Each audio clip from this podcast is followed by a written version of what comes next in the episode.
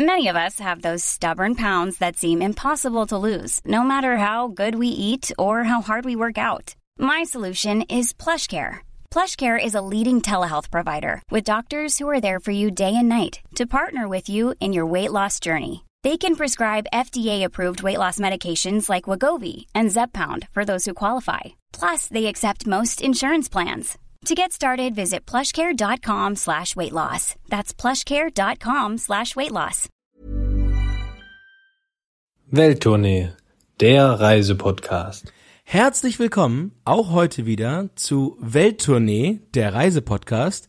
Oder, Christoph, wie ich heute mal ganz frei Schnauze in Landessprache sagen kann, herzlich willkommen zu 30 Jahren Deutschlandtournee. Oh, ein Muttersprach, das ist ja, das ist ja mal wunderbar, das verstehe sogar ich. Wir haben uns auf diese Folge und auf die folgenden Folgen schon schon lange gefreut. Wir haben das lange geplant, denn im November steht 30 Jahre Mauerfall an. Das wird so ziemlich die größte Party, die Berlin je gesehen hat. Deshalb haben wir uns gedacht, machen wir doch mal ein bzw. vier Specials zum Reiseland Deutschland. Die Love Parade wird im Nachgang als das große Topfschlagen in die, in die Geschichte Berlins eingehen und das wird die die größte Party ever irgendwie mal werden. Und Christoph, wir haben uns lange überlegt, denn das beliebteste Reiseland der Deutschen ist seit vielen Jahren schon tatsächlich Deutschland. Und wir haben uns immer überlegt, wann können wir das denn sehr, sehr passend eigentlich mal einbinden.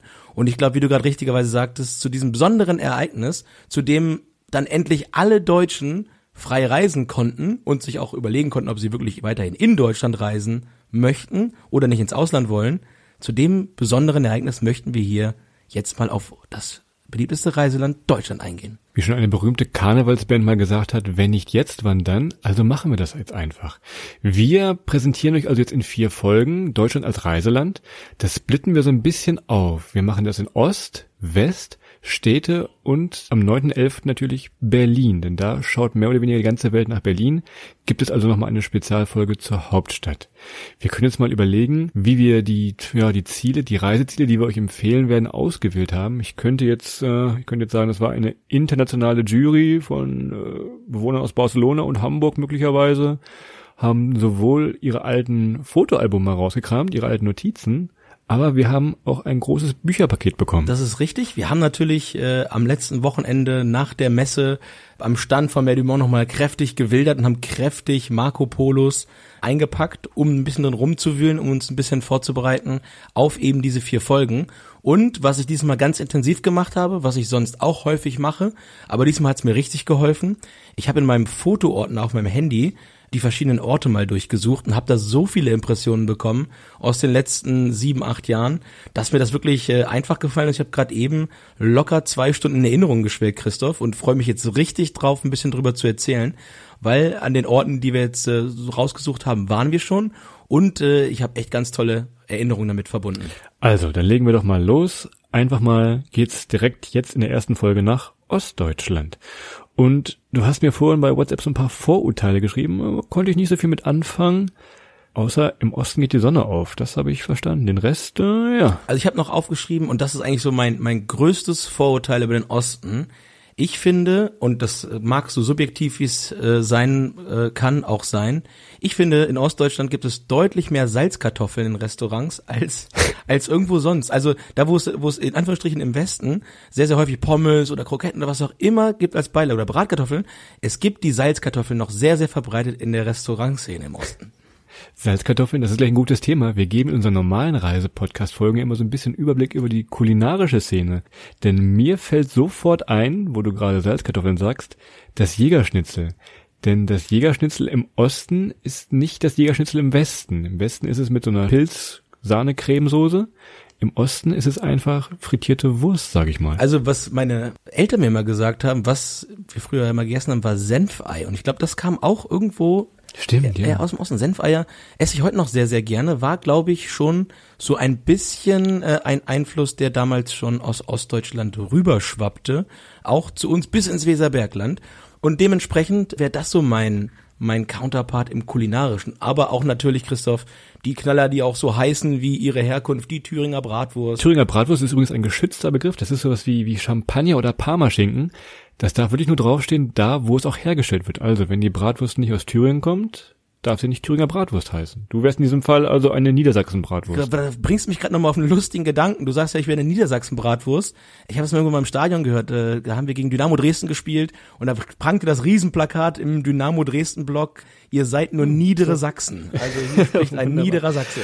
Was mir zu Gourmet natürlich noch einfällt, äh, ich glaube, oft getrunken ist der Pfeffi, der kommt doch auch aus Ostdeutschland. Also wenn man das nicht als äh, kulinarisches Highlight zu dem Land, Landesteil nimmt, dann weiß ich es auch nicht. Pfeffi, Berliner Luft ist, glaube ich, alles Sachen, die bei uns auch relativ häufig in den Planungen und den Tagesverläufen vorkommen. Von daher Grüße gehen raus an diese wunderbaren Erfindungen. Ähm, was machen wir noch normalerweise? Wir erzählen so ein bisschen was zu Transport vor Ort. Das müssen wir natürlich vor Ostdeutschland, das lassen wir einfach rüberfallen. Was euch aber passieren kann, wenn ihr mal nach der Uhrzeit fragt, wenn der Zug abfährt, dann kann es mal sein, dass ein Zug einfach mal um dreiviertel zwölf abfährt. So, dreiviertel zwölf, Adrian? 11.45 Uhr. Ähm, ich bin da durchaus fit in der ganzen Sache.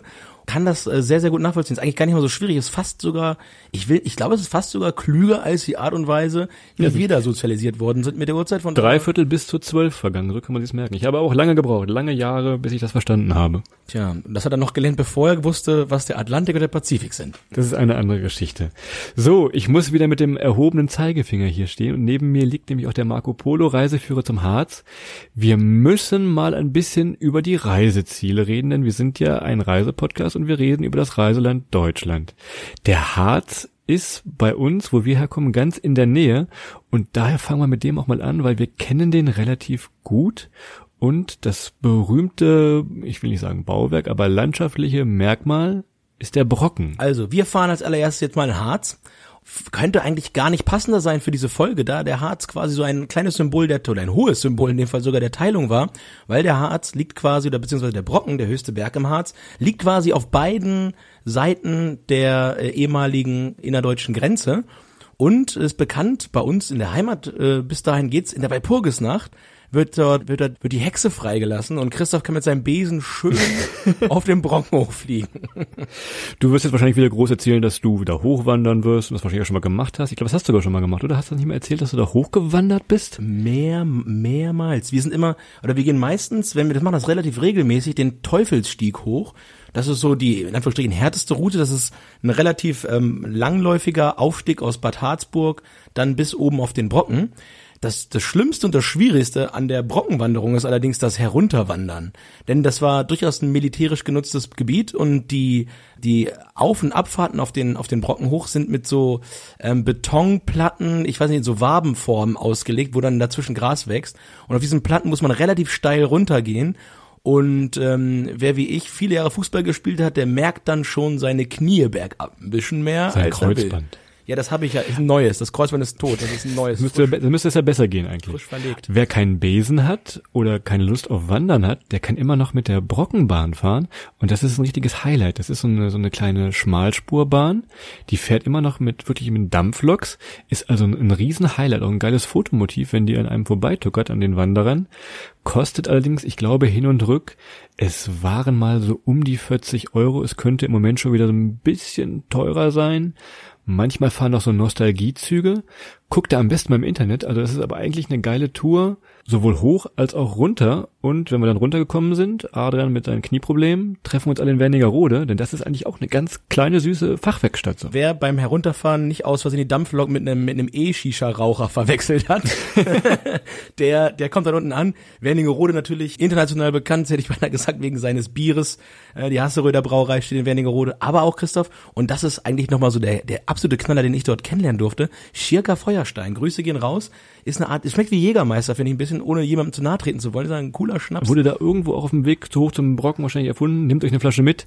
Dann geht alles ein bisschen einfacher möglicherweise. So, das war so ein bisschen eine kleine Übersicht zum Harz. Ich habe hier ein weiteres Buch liegen. Und zwar ist das der Marco Polo Reiseführer Dresden und die sächsische Schweiz. Adrian, du wirst schon dir denken können, wohin es geht. Denn auch da waren wir mal. Und ich glaube, das war so ziemlich unser erster gemeinsamer Roadtrip, oder? Denk mal drüber nach. Ja, ich glaube, ich glaube, unsere legendäre Osttour damals, damit ging es quasi los.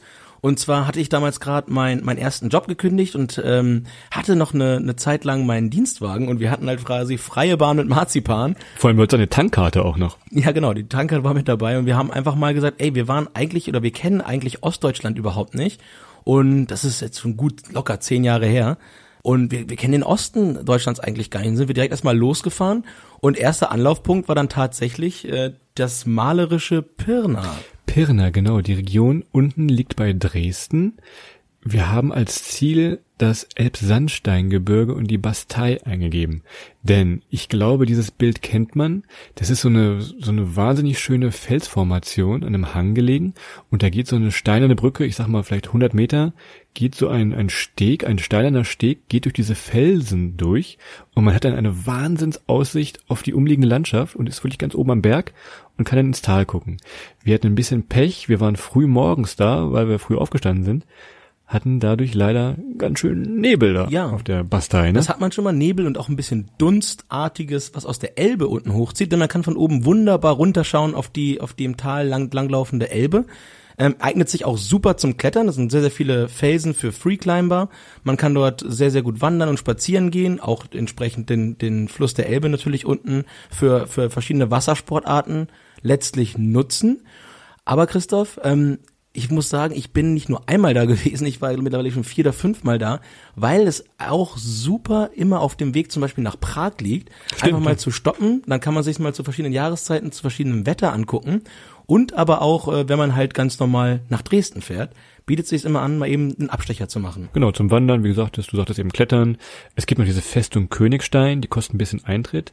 Die Bastei selber ist frei. Da müsst ihr einfach nur die Parkgebühr zahlen, wenn ihr mit dem Auto kommt.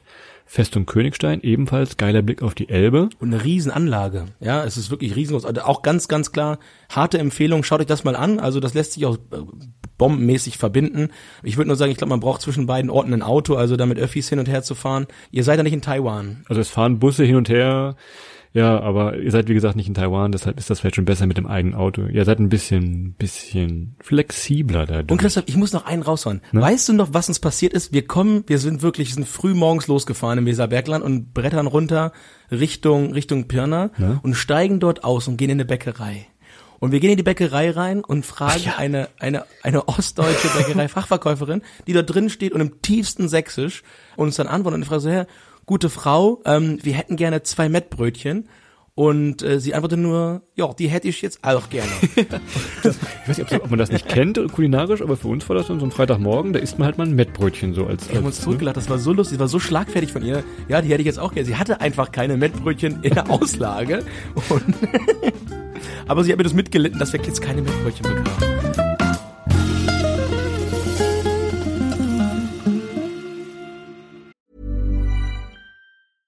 Even on a budget, quality is non-negotiable. That's why Quince is the place to score high-end essentials at 50 to 80% less than similar brands. Get your hands on buttery soft cashmere sweaters from just 60 bucks, Italian leather jackets, and so much more. And the best part about Quince, they exclusively partner with factories committed to safe, ethical, and responsible manufacturing. Elevate your style without the elevated price tag with Quince. Go to quince.com slash upgrade for free shipping and 365-day returns.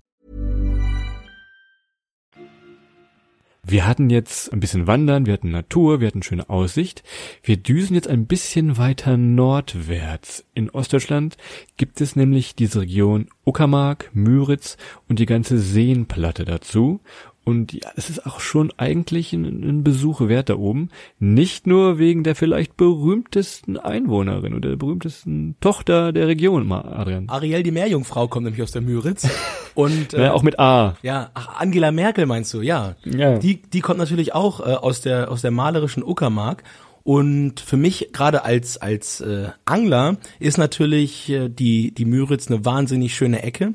Unter anderem auch, weil sie aus Hamburg sehr kurz zu erreichen ist. Und ich bin tatsächlich häufig, häufiger mal in, ähm, in Waren an der Müritz gewesen, um zum Beispiel zu angeln, aber auch einfach mal, um äh, ja die Seen entsprechend zum Baden Vor Waren an der Müritz habe ich seit einigen Jahren wirklich Panik. Ich weiß nicht, ob du es kennst. Ich habe sie mal mitgebracht. Und zwar hatten die eine, eine verrückte Radiowerbung. Ich mach die mal an. Waren an der Müritz ist eine fette Chillerzone.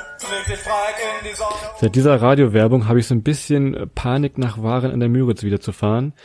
Ich glaube, die war ein großer Erfolg, aber naja, bei mir, ich träume dann nachts noch von manchmal. Also ich glaube, ich glaube, die, die Verfilmung des Tschernobyl-Unglücks war eine bessere PR für eine Region als das. Also, ja, äh, äh, ja, gut gemacht, Sänger, gut, gut gemacht, aber ich glaube, da war noch Optimierungspotenzial. Die ist aber schon 20 Jahre alt, glaube ich. Also, Waren an der Müritz. Arian sagt es, zum Angeln, zum Bootfahren. Ihr kennt vielleicht diese Hausboote, die man sich da mieten kann. Ihr braucht dafür auch keinen, keinen Bootsführerschein sind ein bisschen teurer. Für eine Woche kostet schon ein paar hunderte Euro. Ist aber trotzdem wunderbar, weil es einer der größten Seen Deutschland ist. Und ihr könnt in diesen Kanälen. Es ist der größte. Der größte, sogar. Christoph, der? du scheinst eine, eine, deine, deine, Mehrligasthenie scheint sich auch auf, auf, auf äh, stehende, auf Binnengewässer Gewässerprobleme. Große Gewässerprobleme. genau, Probleme beim Gewässer lassen. Ja. Also, wie gesagt, Angeln, Schwimmen, Bootsfahren, alles drin.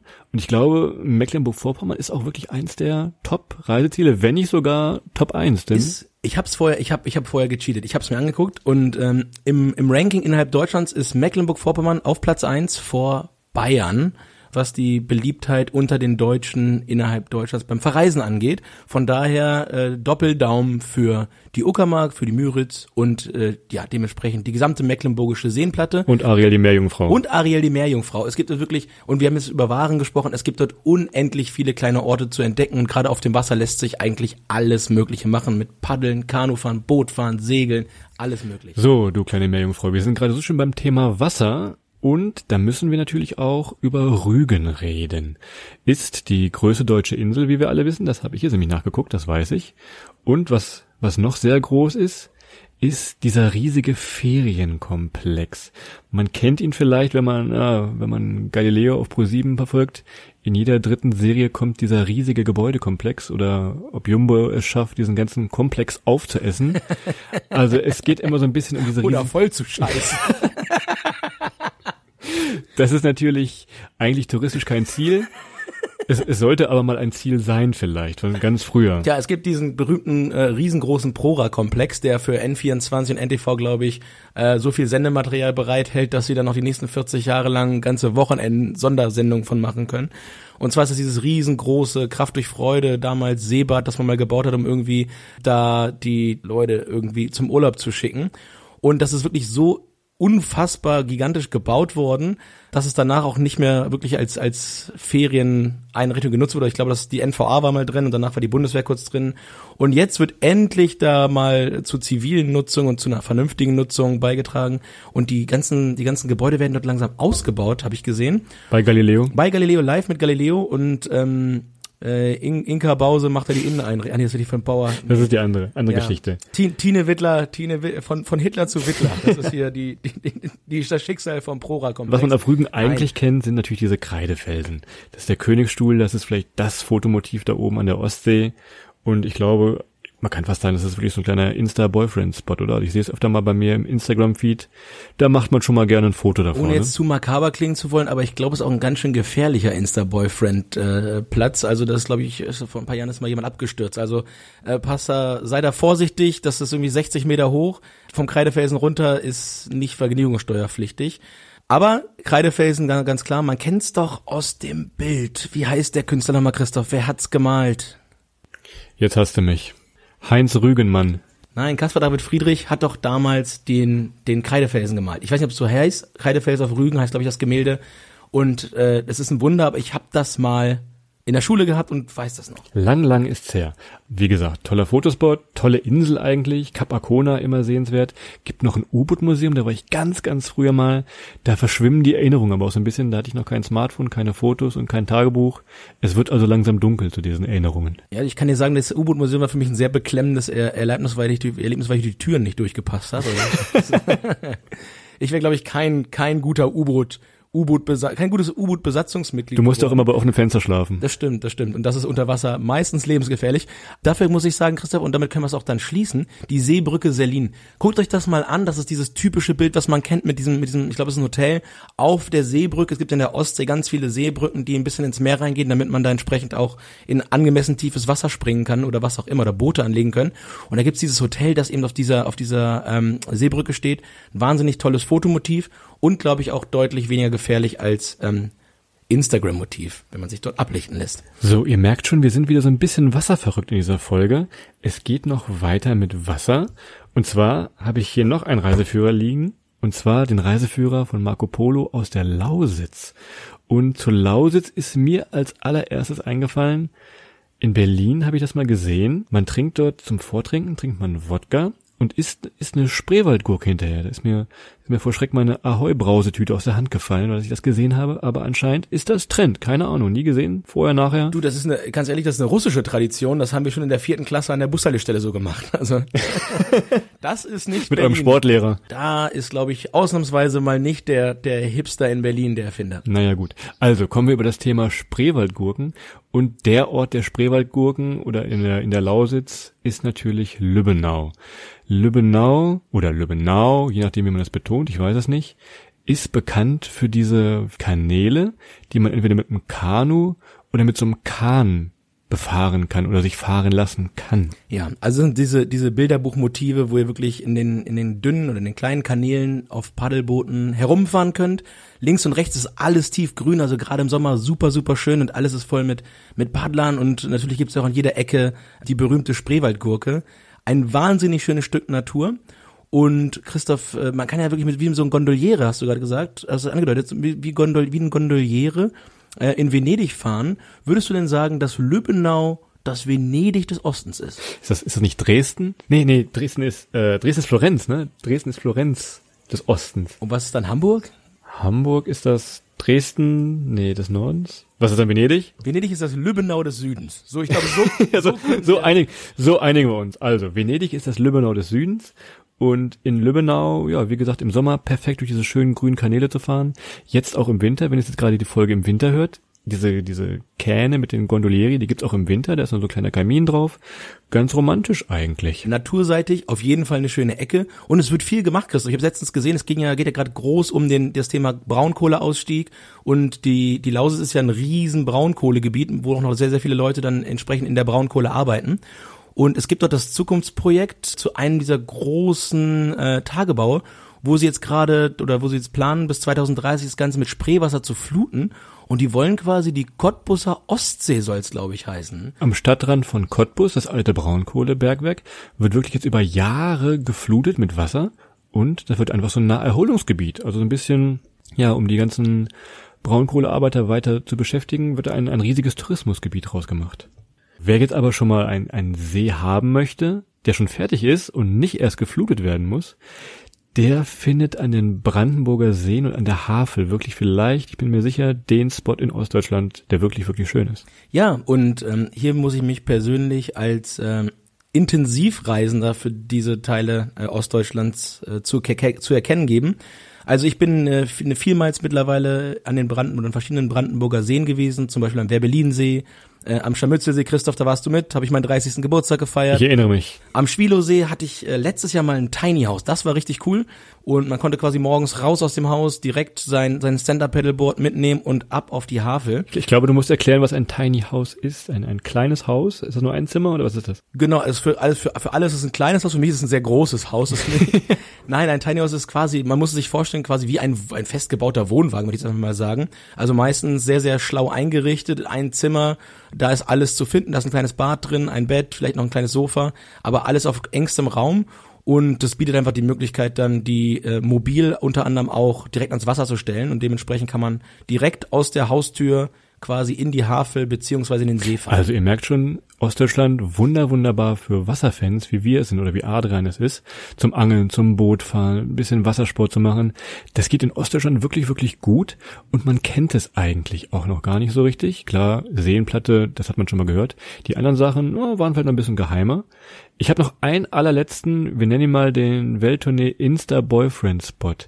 Wir hatten den eben schon so ein bisschen in der Rügen. Ich habe noch ein kleines Geheimnis. Und zwar sind das die Belitzer Heilstätten. Die sind vor den Toren Berlins. Und zwar ist das ein alter Krankenhauskomplex und ist vielleicht so der Lost Place in Deutschland. Das sieht so ein bisschen aus wie bei dir früher das Kinderzimmer, Adrian, jetzt im Moment. Also alles, alles einfach liegen lassen. Googles mal, dann wisst ihr, wie es bei mir aussah. Die Britney Spears Poster an der Wand äh, sind auf jeden Fall authentisch. Also es ist für alle, die Tschernobyl ein bisschen gruselig finden oder denen es zu weit ist. Es ist einfach dieser Krankenhauskomplex, der verlassen ist. Man kommt allerdings nur mit Führung rein Man kann da durchgehen durch die alten OP-Säle so ein bisschen, durch die Treppenhäuser, tolle Fotospots. Also, wer mal in Berlin ist und mal so einen Tagesausflug machen will, Belitz Heilstätten. Tja, das ist dann so ein bisschen zum Runterkommen nach der ganzen schönen Natur und nachdem ihr wirklich viel Zeit draußen verbracht habt, an, an sehr, sehr tollen Gewässern, an sehr, sehr tollen ähm, Wäldern. Wir sprachen, wie gesagt, äh, anfangs über die, über die sächsische Schweiz, über den Teil äh, rund um Pirna und ja, Christoph, das ist das dann, glaube ich, erstmal gewesen für den Osten Deutschlands. Wohlgemerkt, ohne die Städte. Die Städte machen wir nochmal extra. Die nächste Folge kommt dann direkt nächste Woche, dann geht's in den Westen. Ihr könnt euch die normalen Reisepodcast-Folgen auf den ganz normalen Podcast-Plattformen, Spotify, iTunes, Audio Now anhören. Schaut bei unserem YouTube-Kanal vorbei. Was wir noch sagen können, wir sehen uns natürlich oder ganz sicher bestimmt zur großen Party in Berlin, denn zu diesem 30 Jahre Mauerfall, wegen dem wir diesen Podcast ja eigentlich machen, ist in Berlin eine Woche eine Riesenparty mit, mit tollen Aktionen, eine ganze Festivalwoche. Es geht vom Montag los bis Sonntag an den wichtigen Plätzen Alexanderplatz und vom Brandenburger Tor. Ich hoffe ja nochmal, dass hier, dass vielleicht David Hasselhoff auftritt da. Irgendwas wird da bestimmt noch passieren. Wir sind auf jeden Fall da. David Hasselhoff, Christoph, du meinst wohl Rainer Haselhoff? Den, äh, den Ministerpräsidenten von Sachsen-Anhalt. Meinst du, der singt? Ich glaube, der hat andere Sorgen gerade, der wird nicht singen wollen. Wahrscheinlich hast du recht. Was mir noch bleibt, Christoph, ähm, der Verweis auf unsere Instagram-Seite. Unter dem Namen Welttournee findet ihr uns natürlich auch. Wir werden wieder ein paar Bilder, auch zu unseren Reisen aus Ostdeutschland teilen. Vielen Dank auch unseren Partner Marco Polo, der die Reiseführer gesponsert hat, dass wir so ein bisschen mal reingucken konnten, nochmal Erinnerungen auffrischen, wo wir keine genau. Fotos hatten. Und sind tolle Sachen dabei. Vielen Dank dafür. Wir verbleiben mit den besten Grüßen. Habt viel Spaß mit der Folge und bis zum nächsten Mal. Ciao.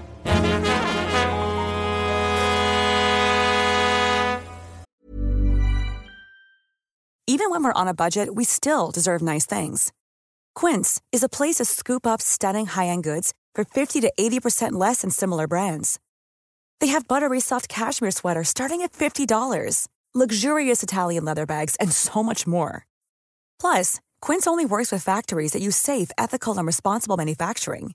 Get the high-end goods you'll love without the high price tag with Quince. Go to quince.com/style for free shipping and 365-day returns.